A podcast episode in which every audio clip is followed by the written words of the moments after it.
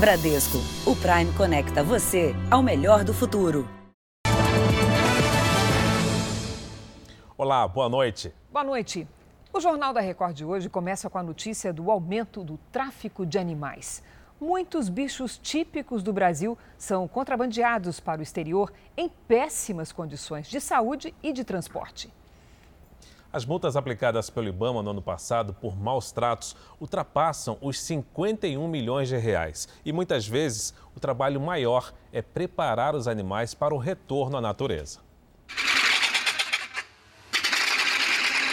É a crueldade que trancafia a vida silvestre em pequenos espaços, lugares inadequados. São muitos, de tantas espécies, que boa parte das vezes não chegam ao destino por falta de comida ou de ar.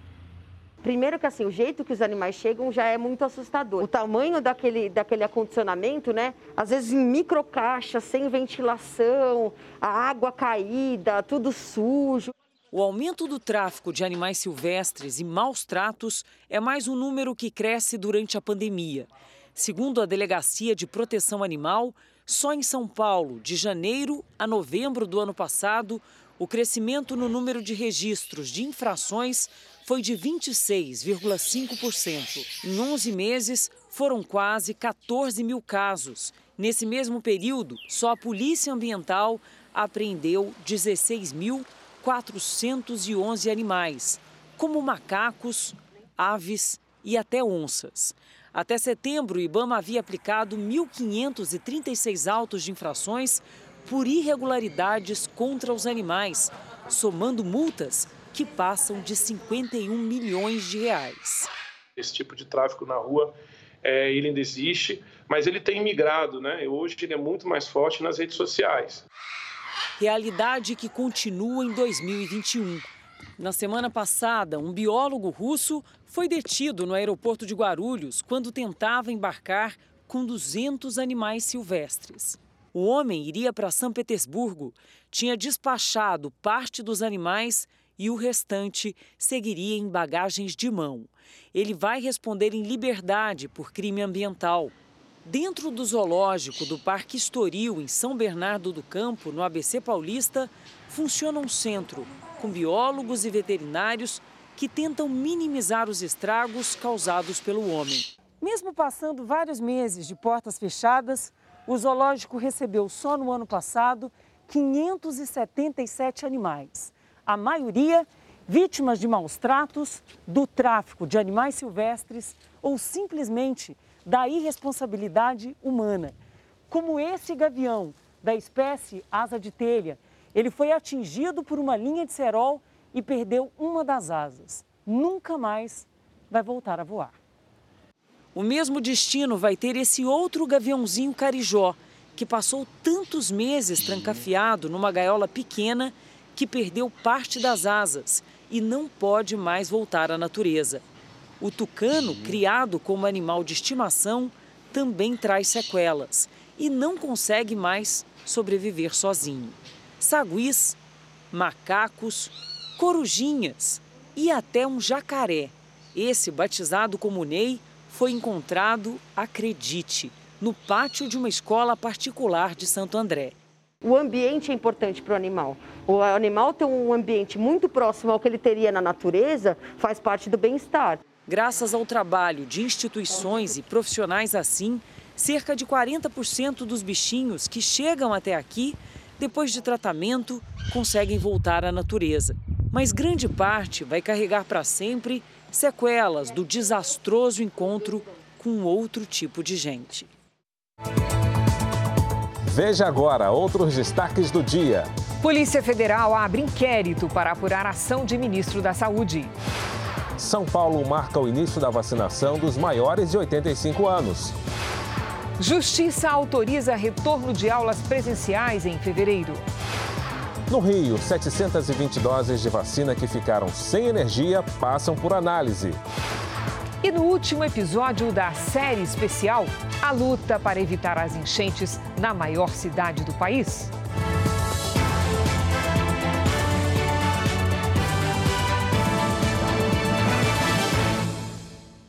Oferecimento Bradesco. Experimente o futuro. Fale com a Bia.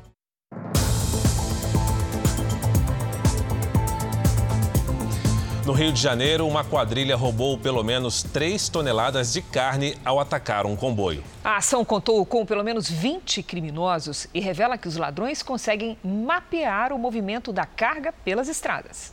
Os criminosos atacaram os policiais e só depois deixaram para trás a carga e os dois reféns na comunidade do Salgueiro, em São Gonçalo.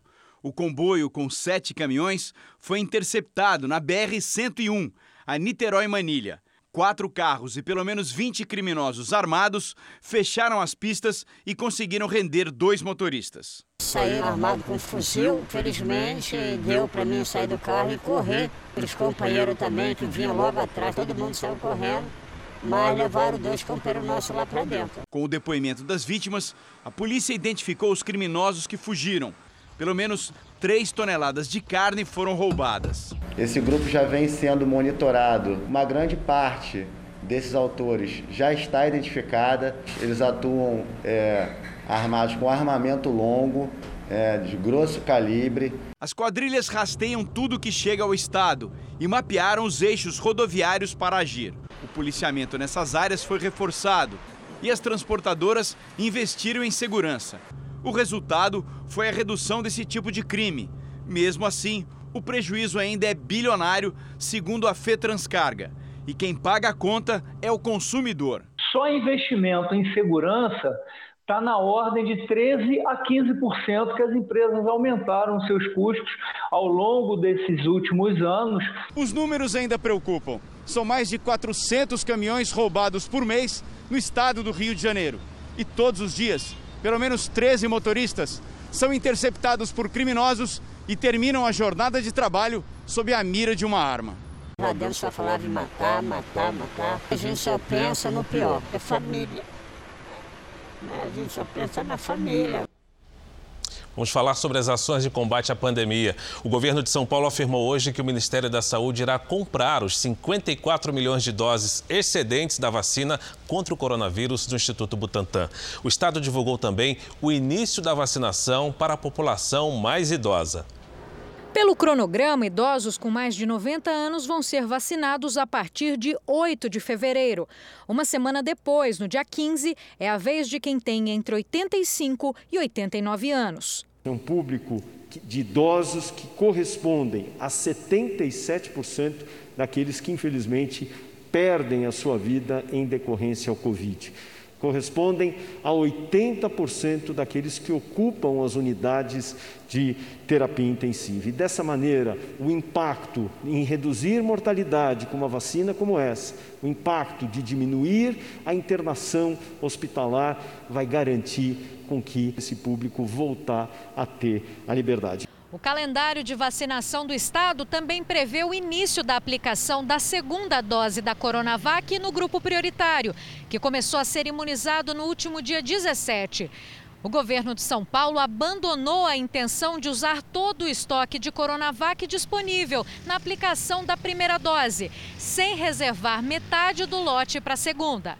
Cumpriremos de forma clara os 28 dias para a aplicação da segunda dose de todo o grupo que compõe a fase 1. Ainda sobre vacinas, o governo paulista diz que na semana que vem o Ministério da Saúde vai assinar o contrato que prevê a compra de mais de 54 milhões de doses da Coronavac. Recebi uma comunicação né, de, de a pessoa responsável pelo Departamento de Logística do Ministério da Saúde avisando que o contrato será assinado na terça-feira da próxima semana. Então, uma boa notícia, é uma notícia que todos nós estamos aguardando e esperamos que isso se concretize também hoje, o governo conseguiu manter a volta das aulas presenciais de escolas públicas e particulares em fevereiro. A liminar que proibia o retorno foi derrubada. O Estado entrou com recurso para ter a continuidade daquilo que foi estudado, preparado tanto pelas escolas públicas como as privadas para que o Estado volte a ter educação. Mas como a pandemia ainda está fora de controle, o tradicional feriadão de carnaval foi suspenso. Com isso, órgãos públicos em todo o estado vão ter expediente normal nos dias 15, 16 e 17 de fevereiro. Não haverá o feriado de carnaval este ano. E por quê? Porque esta é a recomendação do Centro de Contingência do Covid-19. O objetivo: evitar aglomerações, festas de carnaval, encontros e, com isso, proteger vidas, manter sob controle a expansão da pandemia. O Ministério da Saúde confirmou agora há pouco que vai comprar os 54 milhões de doses do Butantan. Sobre as aulas presenciais nas escolas, vamos agora com a opinião do jornalista Augusto Nunes. Boa noite, Augusto. Boa noite, Cris. Boa noite, Fara. Boa noite a você que nos acompanha. Todas as organizações internacionais vinculadas à educação defendem a retomada das aulas presenciais com a adoção de indispensáveis medidas de distanciamento social. Secretários estaduais e pediatras consideram urgente o encerramento de quarentenas escolares que já duram quase um ano. Todos advertem para os prejuízos intelectuais e psicológicos impostos aos estudantes. Nesta quinta-feira, de costas para tantas evidências, a juíza Simone Gomes preferiu endossar a argumentação mambembe dos sindicatos de professores de São Paulo e proibiu a reabertura das escolas programada para o início de fevereiro. Nesta sexta, felizmente, a Justiça revogou a liminar concedida pela doutora e impediu que o que está ruim ficasse ainda pior. Com a prorrogação da quarentena absurda, cresceria, por exemplo, uma evasão escolar que já alcançou dimensões dramáticas e continuariam longe das aulas, presenciais ou à distância, os 6 milhões de estudantes brasileiros que não têm acesso à internet. Vamos ver agora os números de hoje da pandemia. Segundo o Ministério da Saúde, o país tem 9 milhões 118 mil casos de Covid-19. São mais de 222 mil mortos. Foram 1.119 registros de mortes nas últimas 24 horas. Também entre ontem e hoje, quase 37 mil pessoas se recuperaram. No total, já são 7 milhões 960 mil pacientes curados e 935 mil seguem em acompanhamento. Por causa das novas variantes do coronavírus, a Alemanha suspendeu os voos de e para o Brasil e outros seis países. A medida começa a valer amanhã e vai até 17 de fevereiro. Uma boa notícia sobre uma das vacinas testadas no Brasil. A produzida pela Johnson Johnson, que será administrada em apenas uma dose, é 66% eficaz na prevenção de casos moderados e graves da Covid-19. Pesquisadores também disseram que ela protege contra as novas cepas e que, em casos graves, é 85% eficaz. Os resultados, segundo a empresa que será a terceira a pedir autorização de uso nos Estados Unidos, foram positivos em todas as faixas etárias. Já no Reino Unido, a Novavax afirma que os testes da vacina produzida pelo laboratório alcançaram 89,3% de eficácia. E a União Europeia publicou hoje o contrato assinado com a AstraZeneca. O documento reforça que a produção das duas fábricas no Reino Unido está incluída no acordo de fornecimento com o Bloco Europeu, que pressiona a farmacêutica devido a atrasos significativos na entrega das vacinas. A União Europeia também anunciou que vai adotar um mecanismo interno de controle sobre a exportação de vacinas até março. A intenção é garantir um estoque suficiente de doses previstas nos contratos com as farmacêuticas para os países que fazem parte do bloco. A Fiocruz submeteu hoje oficialmente à Anvisa o pedido de registro definitivo da vacina de Oxford contra o coronavírus. Isso permitirá o uso do produto em larga escala no país. E agora vamos responder a uma dúvida que chegou à nossa produção sobre as vacinas.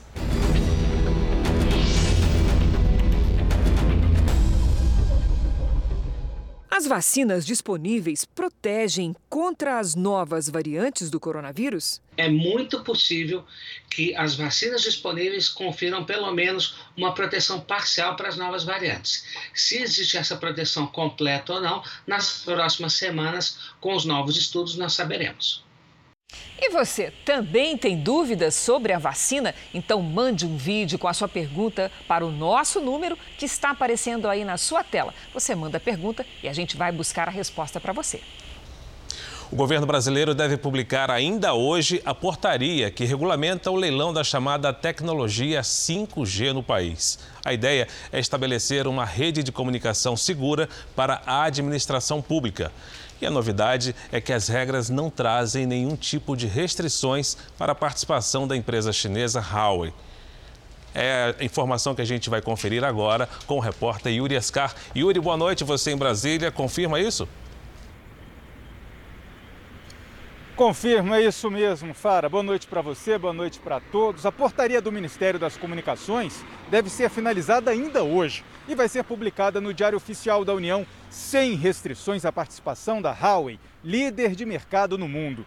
O texto deve apresentar as contrapartidas que as empresas precisam oferecer ao governo em troca da exploração da nova rede 5G uma delas é a implementação de uma rede privativa de comunicação de alta segurança para a administração pública. Outra é a instalação de fibra ótica na Amazônia, por dentro dos rios. A conexão 5G deve revolucionar o uso da internet. É até 20 vezes mais rápida que a 4G e tem resposta quase instantânea para aplicações de robótica na indústria, na medicina e no campo, por exemplo. O leilão deve ocorrer em até cinco meses. Fara, Cris. Obrigado pelas informações, Yuri. Veja daqui a pouco, Conselho de Enfermagem quer saber por que uma técnica fingiu aplicar vacina em uma idosa. E ainda, no encerramento da série especial, as soluções para enchentes e alagamentos na maior cidade do Brasil.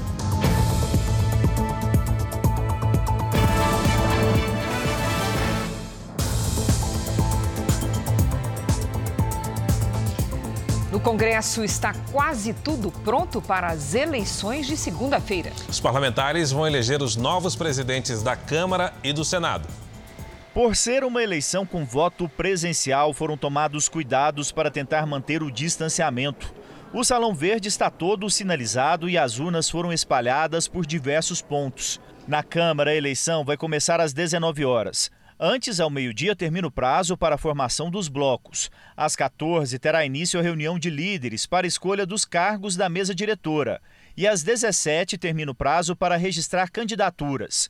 Estão na disputa pela presidência da Câmara nove candidatos. Entre eles, os deputados Arthur Lira, do Progressistas, e Baleia Rossi, do MDB. Vence quem conseguir a metade mais um dos votos dos 513 deputados. Se não houver uma definição no primeiro turno, os dois mais votados vão para o segundo turno. No Senado, a eleição é parecida. Muda o número de parlamentares, 81. A eleição começa com reunião preparatória às 14 e a sessão de votação está marcada para as 16 horas. Estão na disputa pela presidência do Senado cinco candidatos. Os principais são Rodrigo Pacheco, do DEM, e Simone Tebet, do MDB. Na Câmara, o favorito é Arthur Lira, do PP, e no Senado, Rodrigo Pacheco, do Democratas. Muitos partidos têm optado por migrar para o bloco de apoio aos dois candidatos. É que a formação da mesa diretora, com os cargos de vice-presidentes e secretários, leva em consideração apenas o bloco formado pelos vencedores e os partidos não querem ficar fora do comando dos trabalhos. O governo também busca influenciar na disputa. Depois de ver suas propostas não caminharem nas mãos de um adversário político, Rodrigo Maia, o presidente Jair Bolsonaro decidiu entrar na disputa por Arthur Lira e Rodrigo Pacheco. Os ministros Onix Lorenzoni e Tereza Cristina, que são deputados, foram exonerados dos cargos para votar nas eleições de segunda. Bolsonaro falou até na recriação de três ministérios: da pesca, da cultura e do esporte. Uma estratégia para acomodar aliados, caso Lira e Pacheco vençam a disputa. Se tiver um clima no parlamento, pelo que tudo indica, as duas pessoas, né, Luiz nós temos simpatia, devem se não vamos ter mais uma pauta travada, a gente pode levar muita coisa antes, quem sabe até é, ressurgir os ministérios. Nesta sexta-feira, Arthur Lira teve encontros, um deles com a bancada do Republicanos. Também almoçou com a Frente Parlamentar Evangélica. O deputado tem defendido a votação de reformas, como a tributária e a administrativa. Mesmo com o apoio de Bolsonaro, Lira diz que é possível manter a independência da casa. Nós não teremos nunca um presidente líder de governo, mas também nós não queremos mais um presidente que faça oposição ao país. Então, nesse sentido, a nossa gestão será de ouvir todos os deputados com muita coerência, com amplitude de debate, com democracia na pauta, com respeito ao mandato de cada um, mas com altivez, com independência e com harmonia. Agora vamos falar da situação das contas públicas. Em todo o setor público brasileiro, em 2020, houve um déficit primário de 703 bilhões de reais. Isso quer dizer que as despesas superam as receitas em 703 bilhões. Só para comparar o peso da pandemia nesses números, um ano antes, em 2019, esse mesmo déficit havia sido muito menor, de quase 62 bilhões de reais. O desempenho no ano passado é o pior da série histórica medida pelo Banco Central, iniciada em 2001. Você vai ver daqui a pouco. Pane de Energia pode mandar para o lixo 720 doses das vacinas contra a Covid-19. E na série especial, as medidas que ajudam a evitar os estragos das inundações.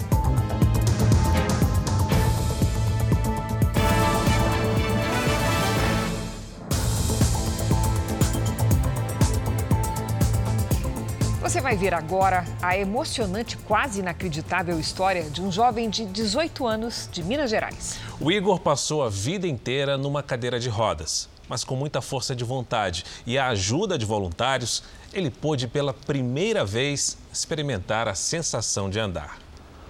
A emoção dos primeiros passos só veio com a maioridade.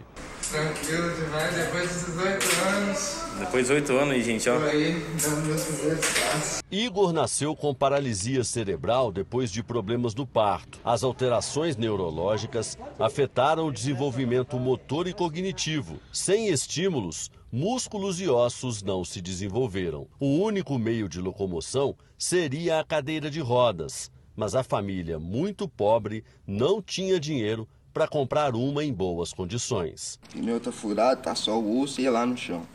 Agora os raios, olha os raios.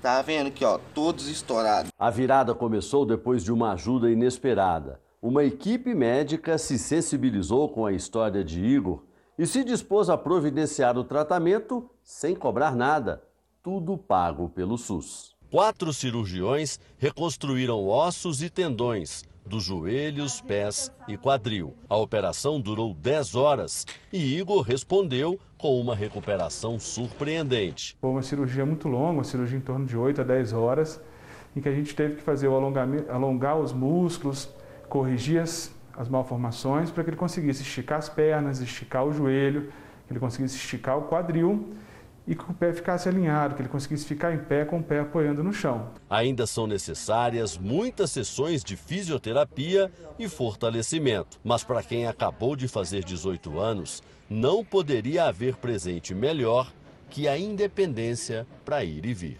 Eu nunca andei na minha vida, sabe? Foi uma coisa assim. É, saber que Deus é mais importante que tudo. Sabe? Se você confiar nele, você pode você pode passar por tudo, mas uma hora sua vitória vai chegar. E a minha chegou depois de 18 anos. Em Goiás, uma diarista se tornou vítima de violência doméstica ao tentar proteger a patroa das agressões do marido. Ele foi preso hoje. O homem estava escondido em uma empresa de reciclagem em Aparecida de Goiânia, na região metropolitana da capital. Ele é suspeito de agredir a diarista Denise Alves Fernandes, de 54 anos. Ela morreu depois de ficar uma semana internada. Uma mulher de 54 anos, humilde, que estava realizando um serviço de faxina e esse indivíduo como de costume, estava agredindo a sua esposa e ela resolveu intervir com uma pessoa de bem para cessar essas agressões. Resolveu então desferir socos e chutes lançou a cabeça dessa vítima contra a parede. Segundo a polícia, o homem preso, suspeito de matar a diarista, já havia agredido a cunhada, a irmã e a própria mãe. Ele vem acumulando uma agressividade, uma intolerância à figura feminina, resultando agora, infelizmente, nesse homicídio. Só no primeiro semestre do ano passado, 650 mulheres foram assassinadas no Brasil. Mas os números da violência doméstica podem ser bem maiores. O período de pandemia dificultou as denúncias e fez com que as vítimas ficassem mais tempo em contato com os agressores. Em Goiás, foi realizada a Operação Marias para cumprir mandados de prisão de crimes contra a mulher. 197 homens foram presos. Houve uma mobilização muito grande, diversos tipos de agressores de fato foram presos. E a nossa preocupação é sempre ressaltar e sempre dar uma resposta à sociedade. No interior do Paraguai, criminosos usaram armas com alto poder de destruição para atacar um carro forte. Este vídeo mostra o momento em que os assaltantes começam o roubo. Pelo menos sete criminosos participaram da ação. O grupo usou explosivos para parar o veículo blindado e depois armas de calibre .50 para entrar no carro e ter acesso ao dinheiro. De acordo com a polícia, os criminosos levaram o equivalente a um milhão de reais. Um dos carros usados no assalto foi abandonado e queimado. Nenhum vigilante ficou ferido. O destino do carro forte era a cidade brasileira de Foz do Iguaçu. O ataque aconteceu a 82 quilômetros da cidade. A participação de brasileiros está sendo investigada. Voltamos a falar da pandemia. Diante de uma onda de infecções pela Covid-19 ainda maior que no ano passado, jovens ignoram os alertas e descumprem as regras de isolamento. Muitos só passam a acreditar na gravidade da doença quando já é tarde demais. Nem parece que estamos em uma pandemia. O clima é de alegria e descontração. Essas imagens foram feitas no fim da tarde, em um bairro conhecido por reunir muitos bares e restaurantes em São Paulo. As mesas estão cheias de clientes que parecem não ter medo da Covid-19. Não, não tenho medo, sabendo se proteger certinho, higienizando, máscara, tá tranquilo. Depois das 8 da noite, São Paulo entra na fase vermelha da quarentena e os estabelecimentos precisam fechar. Os clientes saem e parecem não se importar com as regras. Os especialistas dizem que a sensação de que nada vai acontecer é que tem feito muitos jovens saírem para bares e festas. Só que esse comportamento pode trazer sérios problemas na volta para casa principalmente quando há idosos ou pessoas dos grupos de risco no mesmo ambiente. Perigo traduzido em números. No estado de São Paulo, 4% é a taxa de mortes na faixa dos 20 a 39 anos e 77% entre pessoas acima de 60 anos. É como se você estivesse brincando de roleta russa. Uma hora a bala te acerta. É importantíssimo que as pessoas se cuidem. Cuidem da vida, que é o bem maior. Se pudesse, Vanessa voltaria no tempo. Resolvi ir para uma festa. Uhum. Uh, minha mãe ainda falou: Vanessa, não vai, é, vai que pega. Todos na casa dela pegaram Covid-19. Minha mãe começou a ter os sintomas uns 4, 5 dias depois de mim. Meu filho pegou já logo na na mesma semana. Uh, passei, acabei passando para todos em casa e minha mãe acabou falecendo, foi para o hospital, ficou internada, faleceu. Dona Hilda tinha 74 anos e era muito saudável. Ficou internada e precisou ser entubada, até que não aguentou e morreu no dia 4 de dezembro do ano passado. Eu não consigo ser feliz por causa disso mais. Minha mãe faleceu e foi por minha causa, eu levo essa culpa pro resto da vida. No Rio de Janeiro, técnicos tentam definir se as 720 doses de vacina que foram mantidas sem refrigeração depois de uma pane de energia elétrica ainda podem ser utilizadas. Por causa da falha, o Ministério da Saúde decidiu demitir o diretor do hospital. No maior hospital público do Rio, o descaso com um produto tão valioso. 720 doses da Coronavac correm risco de parar no lixo. O lote da vacina chegou há seis dias no Hospital Federal de Bom Sucesso, mas teve que ser recolhido pela Secretaria Municipal de Saúde depois que uma queda de energia expôs o imunizante a temperaturas inadequadas. Ela tem que ser mantida a temperatura é, é, de uma geladeira normal, é, 4 graus. Após o episódio, o diretor Edson Joaquim Santana foi exonerado do cargo pelo ministro da Saúde. De acordo com funcionários aqui da unidade, foi o próprio ex-diretor do Hospital Federal quem decidiu armazenar as doses da Coronavac dentro do laboratório ao invés da farmácia, onde as vacinas são guardadas normalmente. O problema é que o laboratório não tem um gerador caso ocorra um apagão, como no último domingo. As doses foram levadas para uma câmara fria da Fiocruz, onde são analisadas. As falhas no sistema elétrico do hospital não são de hoje. Em outubro do ano passado, um incêndio que começou no subsolo de um dos edifícios deixou 16 mortos. A unidade não tinha certificado do Corpo de Bombeiros e já havia sido autuada. A Polícia Federal ainda investiga o que provocou o fogo. Olha, acaba de acontecer de novo. A Prefeitura de São Paulo informou há pouco que, por falta de energia elétrica em uma unidade de saúde, 112 doses de vacina contra o coronavírus podem ter sido comprometidas. O Conselho de Enfermagem de Alagoas apura o caso de uma técnica que fingiu ter aplicado a vacina em uma idosa. A profissional foi afastada. Dona Lisete permaneceu isolada nos últimos 10 meses por causa da pandemia aos 96 anos, recebeu a primeira dose da vacina contra o coronavírus. Pronto, agora foi, tá certo? Mas ela precisou receber duas picadas de agulha. Isso porque, na primeira vez, a técnica de enfermagem não aplicou a dose, como mostra este vídeo gravado pela cuidadora da idosa. Os registros, as fotos, foi muito mais no sentido da gente deixar esse marco histórico né, para ela e para nossa família. Foi quando a gente, conversando no grupo de família, meu, meu irmão percebeu que o líquido da vacina nunca tinha sido aplicado. O Ministério Público de Alagoas quer saber o que aconteceu, por qual motivo a técnica deixou de aplicar a vacina. Mas quer saber também se a Prefeitura de Maceió está seguindo rigorosamente a política pública de imunização. Estamos acompanhando desde a chegada do imunizante no aeroporto Zubim dos Palmares, a sua distribuição pela Secretaria Estadual de Saúde aos municípios do interior, fato que chamou mais a atenção, por poder ter colocado em risco até mesmo a integridade física daquela, da, da, da senhora que não foi imunizada no primeiro momento. A Prefeitura de Maceió afirma que o problema se trata de um caso isolado e que a profissional envolvida já foi afastada o Conselho de Enfermagem do Estado vai abrir um processo ético-disciplinar. Hoje, um novo protocolo foi adotado pela Secretaria Municipal de Saúde. A nossa vacina agora está no município, Secretaria Municipal de Saúde, os meio ml são mostrados ao paciente, tá certo? Tanto na administração e após a administração.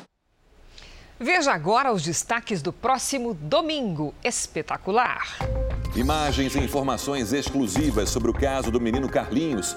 Ele foi visitar o pai na Argentina e não voltou mais ao Brasil. Cinco anos depois, ele está prestes a reencontrar a mãe. Não é justo, não é vida para meu filho. O depoimento da mãe e a versão do pai sobre a briga pelo filho.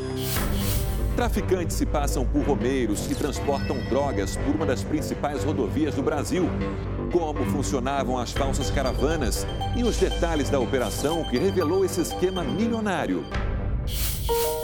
Essa mulher diz que é filha de um famoso cantor brasileiro morto em 2013. Um dia a gente assim televisão, ela falou assim: seu pai é esse aí. E quer fazer um exame de DNA para ter direito à herança. Quem é o cantor? Essa é para quem está com a saudade presa no coração. Um beijo em você eu quero saudade presa no meu coração. Foram mais de 30 anos como vocalista do Chiclete com Banana. Por onde anda Bel Marques? É assim e a assim paixão que, que ele carrega desde a infância. É neste domingo espetacular. Depois da hora do faro. Até lá. A Polícia Federal abriu hoje um inquérito para apurar a conduta do ministro da Saúde, Eduardo Pazuello, com relação ao colapso na saúde do Amazonas. Vamos a Brasília. O repórter Matheus Cavazini tem outras informações. Matheus, boa noite. Boa noite, Cris. Fara, a partir de agora, a Polícia Federal passa a coletar provas e depoimentos de testemunhas. O ministro também deve ser ouvido. O prazo para a conclusão do inquérito é de 60 dias. A apuração foi iniciada por determinação do ministro do Supremo, Ricardo Lewandowski, que é relator da investigação e recebeu o pedido de inquérito do Procurador-Geral da República, Augusto Aras. No documento enviado ao Supremo, a PGR aponta que o Ministério da Saúde recebeu informações em dezembro sobre a possibilidade de colapso na saúde de Manaus, mas só enviou representantes ao local em janeiro. Cris, Fara. Obrigado, Matheus. A Igreja Católica Alemã sofre pressão depois que um cardeal se recusou a divulgar relatórios que revelam casos de pedofilia supostamente cometidos por religiosos. Rainer Maria Volk proibiu a divulgação dos casos de abusos sexuais que teriam acontecido entre 1975 e 2018 na maior diocese do país. Rainer justificou sua decisão como uma tentativa de preservar a privacidade dos suspeitos. O conselho da diocese disse que o cardeal tem a obrigação moral de tornar os dados públicos. Vamos falar agora de futebol, porque o campeão da Libertadores da América será conhecido amanhã no Maracanã. No confronto contra o Santos, alguns palmeirenses já têm um motivo para comemorar. Campeão da Libertadores em 1999, o Palmeiras vai entrar em campo tentando evitar o quarto vice-campeonato na competição. Será a hora tão esperada de justificar a melhor campanha da Libertadores, com nove vitórias, dois empates e só uma derrota. Eu sempre ouvi falar do Maracanã como o templo do futebol. E, portanto, é, um, é uma oportunidade única, é uma honra poder estar aqui hoje e amanhã a disputar um título. E se torcer pelo time até agora foi uma atividade não presencial, para a final haverá uma exceção. 11 torcedores poderão entrar no Maracanã como convidados. Eles foram sorteados num programa para sócios e terão o privilégio de ver de perto a luta do Palmeiras para conquistar seu segundo título da Libertadores.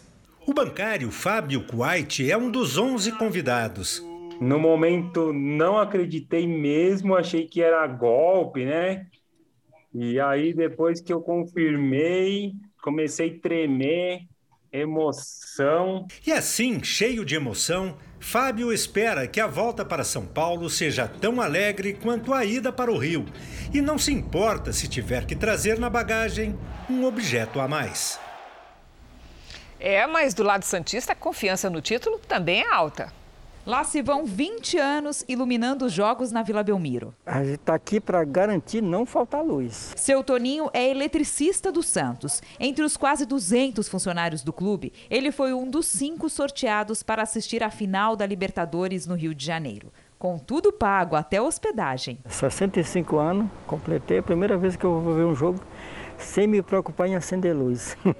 E vai ser um dos poucos. Com portões fechados para o público, apenas convidados terão o privilégio de entrar no Maracanã. Mas até quem não teve essa sorte de ganhar um ingresso para o jogo não vai ficar de fora da festa. O Bruno é empresário aqui em Santos e já está com as malas e as faixas prontas para ir para o Rio de Janeiro. Ele bancou sozinho a produção de 100 bandeirolas e vai se hospedar no mesmo hotel do time. O intuito de ir para o Rio é incentivar o time a sair indo para o Maracanã, né? E se Deus quiser, conquistar o Tetra e depois comemorar com o time no hotel. Acha muito empenho para nem entrar no estádio? Mesmo longe da arquibancada, essa torcida tem feito toda a diferença para o Santos. Se conseguir ser campeão aqui, é um sonho realizado meu também. Não é só do torcedor, é meu também. Israel é o país que proporcionalmente mais vacinou a população até agora. 30% dos moradores já receberam o imunizante contra a Covid-19. A vacinação, que começou em dezembro com grupos prioritários, foi ampliada na última semana para os mais jovens. E a correspondente Bianca Zanini tomou a primeira dose. Ela é a primeira repórter da Record TV a ser vacinada. Basta se cadastrar pela internet ou ligar para o sistema de saúde pública e marcar um horário.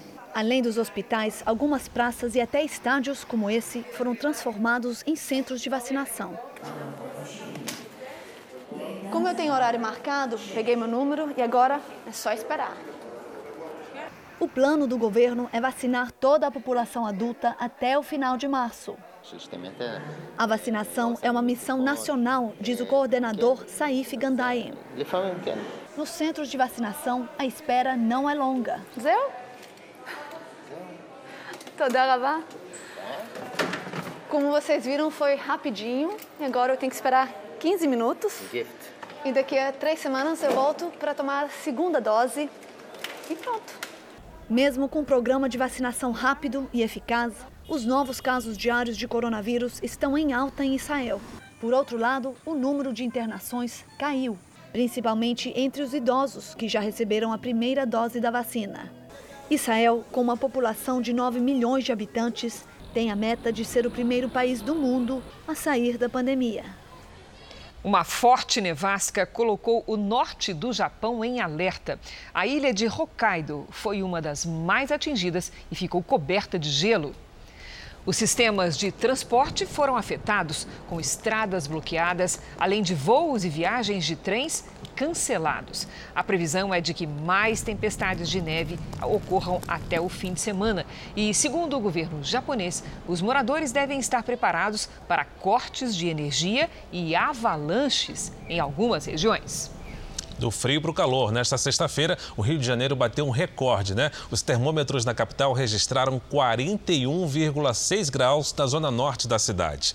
A sensação térmica chegou a 44 graus. Já são três dias seguidos de muito sol no Rio.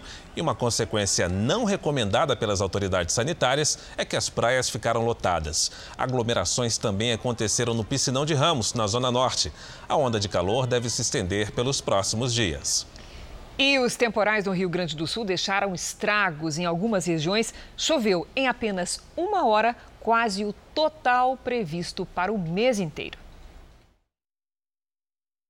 Da janela de casa, um morador flagrou os carros sendo levados do estacionamento do prédio pela enxurrada. Um homem tenta segurar e é alertado do perigo. Deixa o carro! Sai daí! A tempestade que atingiu Santa Cruz do Sul, a 150 quilômetros de Porto Alegre, deixou ruas alagadas e veículos submersos. Próximo dali, na cidade de Vera Cruz, clientes foram surpreendidos pela chuva dentro do supermercado. A água também invadiu casas. Os moradores nem tiveram tempo de levantar os móveis. Nós tivemos aqui um em torno de, pode-se estimar aí, cerca de 200 casas atingidas que as pessoas é, ficaram com muita água dentro das residências e, e foram se abrigar durante a noite na casa de vizinhos, de parentes, de amigos. Em menos de uma hora, choveu dois terços do que era esperado para todo o mês. A Defesa Civil emitiu um alerta para a possibilidade de novos temporais no Rio Grande do Sul nos próximos dias. Então vamos saber o que é que provoca tanto calor como aconteceu no Rio de Janeiro e tanta tempestade como acabamos de ver lá nos estados da região sul. Para isso, a gente tem que conversar com a Lidiane Sayuri. Boa noite, Lid. Como vai ser o nosso final de semana? Oi, Cris. Boa noite para você, para todo mundo que nos acompanha. Olha só, temos uma grande quantidade de ar seco e um sistema de alta pressão. Alta pressão é essa circulação de ventos aqui no, no sentido anti-horário, que tira a umidade do ar, não permite a formação de nuvens carregadas e nem o avanço das frentes frias. Dessa forma, o fim de semana será de tempo firme e quente em boa parte do sudeste e no interior interior do Nordeste. No sul, um novo ciclone extratropical se forma nas próximas horas. Ganha força no domingo e deixa toda a região em alerta para fortes tempestades. Cidades do estado gaúcho, de Santa Catarina e do oeste do Paraná podem receber metade de toda a chuva esperada para janeiro inteiro. Atenção ao mar agitado, ventanias e alto risco de transbordamento, alagamentos e deslizamentos nos três estados. No centro-oeste e no norte, pancadas. A chuva aperta entre o Amapá e o Maranhão, incluindo a capital paraense. Neste sábado, em Rio Branco, faz até 33 graus. Em Teresina, máxima de 35. Em Campo Grande e Porto Alegre, 32. E olha só, até 41 no Rio de Janeiro. Na capital paulista, máxima de 33 graus, tanto no sábado quanto no domingo, com pancadas de chuva domingo à tarde. Cris. Obrigada, Lid. Bom fim de semana. Ações para combater os estragos de enchentes e inundações na maior cidade do país. Especialistas apontam quais são as alternativas para evitar tantos problemas nessa temporada de chuvas. No último capítulo da nossa série especial, vamos acompanhar o controle de volume de água para evitar transbordamento de rios e as construções de piscinões. Estratégias que aliviam o sofrimento de muitos moradores que convivem todo ano com essa situação.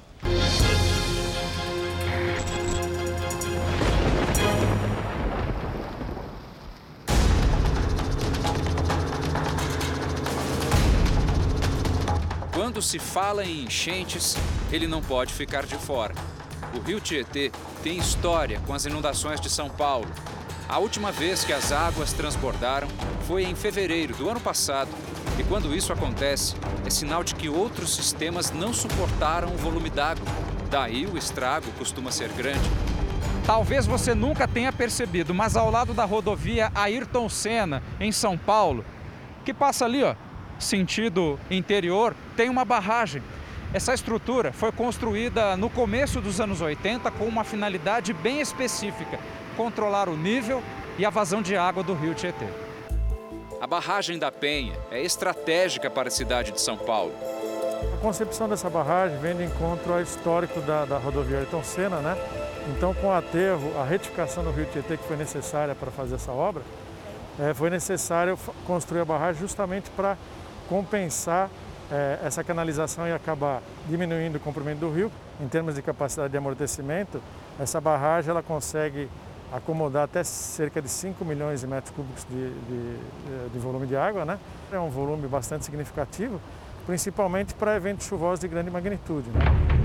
Além do controle de volume e vazão de água, tem outra ação que é feita diariamente no Tietê, o desassoreamento para entender melhor como é que funciona esse trabalho de desassoreamento do rio Tietê, nós vamos pegar aqui essa voadeira e vamos navegar um tempo aqui no rio Tietê. Nós vamos nos encontrar com uma embarcação que está lá na frente. Logo entramos na barcaça. Por aqui o trabalho não para. Toda hora a escavadeira retira centenas de quilos de sedimentos e entulhos. A barcaça acabou de encher e por isso vai ser levada deste ponto do rio Tietê para uma outra parte. Claro, cheia de entulhos, 140 toneladas. É assim praticamente todo dia. O material é descarregado no porto, onde será preparado e levado para um aterro específico. No ano passado, segundo o Departamento de Água e Energia Elétrica de São Paulo, foram retirados quase 432 mil metros cúbicos de sedimentos do Tietê, o equivalente a 173 piscinas olímpicas. Mas só isso não é o suficiente. Dentre as ações adotadas pelo poder público de combate às enchentes está a construção de piscinões. Esse aqui em São Bernardo do Campo tem capacidade para até 190 mil metros cúbicos. É muita água. Esses imensos reservatórios estão espalhados pela Grande São Paulo, que hoje tem cerca de 54 piscinões e ainda com planos para a construção de outros tantos. O piscinão é construído justamente para é, sobrepor essa deficiência hidráulica, né? É, com a finalidade de abater esse, esses eventos chuvosos de maior magnitude. Né? Especialistas concordam que a construção de um piscinão é o último recurso já que o impacto é grande. Olha, a gente tem visto que resolve em parte, né? Isso quem mora em São Paulo percebe isso. Há alguns que têm resolvido. Do ponto de vista hidráulico, de engenharia hidráulica, é uma solução interessante. Agora, do ponto de vista urbanístico, já é um problema, porque são áreas enormes que ficam ociosas, né? são buracos no meio da cidade, que estão largadas, exigem manutenção constante, não são aproveitadas. A Viviane mora em frente a um piscinão em Taboão da Serra, Grande São Paulo. Ela conta que a obra não resolveu por completo o problema das enchentes no local. Meu esposo falou, né? Olha, o piscinão tá cheio. Aí eu falei, então vamos correr. Ele, você tá louco? Eu falei, não, vamos, porque agora vai encher. Quando nós desceu o degrau, a água veio que veio com tudo. O que deu para levantar, a gente levantou. Essa discussão sobre a permeabilidade do solo para permitir né, a infiltração da água da chuva, é, ela faz parte de toda uma discussão sobre a infraestrutura verde na cidade. As copas das árvores funcionam como retentores de águas da chuva. As folhas, elas seguram a água da chuva e evitam delas caírem no meio-fio e escorrerem para os rios e córregos e para as galerias. Tirar ideias do papel é fundamental. Afinal, ainda tem bastante chuva pela frente, né, Lidiane? Ou se tem, Menegatti, ainda tem muita água para cair, viu? Até meados de fevereiro, a chuva segue no esquema temporais de fim de tarde em todo o centro-sul. A partir da segunda quinzena do mês, a chuva fica mais isolada no centro-sul e aumenta de volume no interior do Nordeste. E vai assim até 20 de março, quando acaba a estação. Uma preocupação para quem mora em áreas sujeitas a deslizamentos, enchentes e inundações. Quem convive com isso nesta época do ano, caso da Viviane, torce para a temporada chuvosa passar logo, né, Viviane? Não vejo a hora de passar janeiro, não vejo a hora de passar esse tempo de chuva. Ai, meu Deus do céu. Já bate a preocupação, né? Porque é complicado.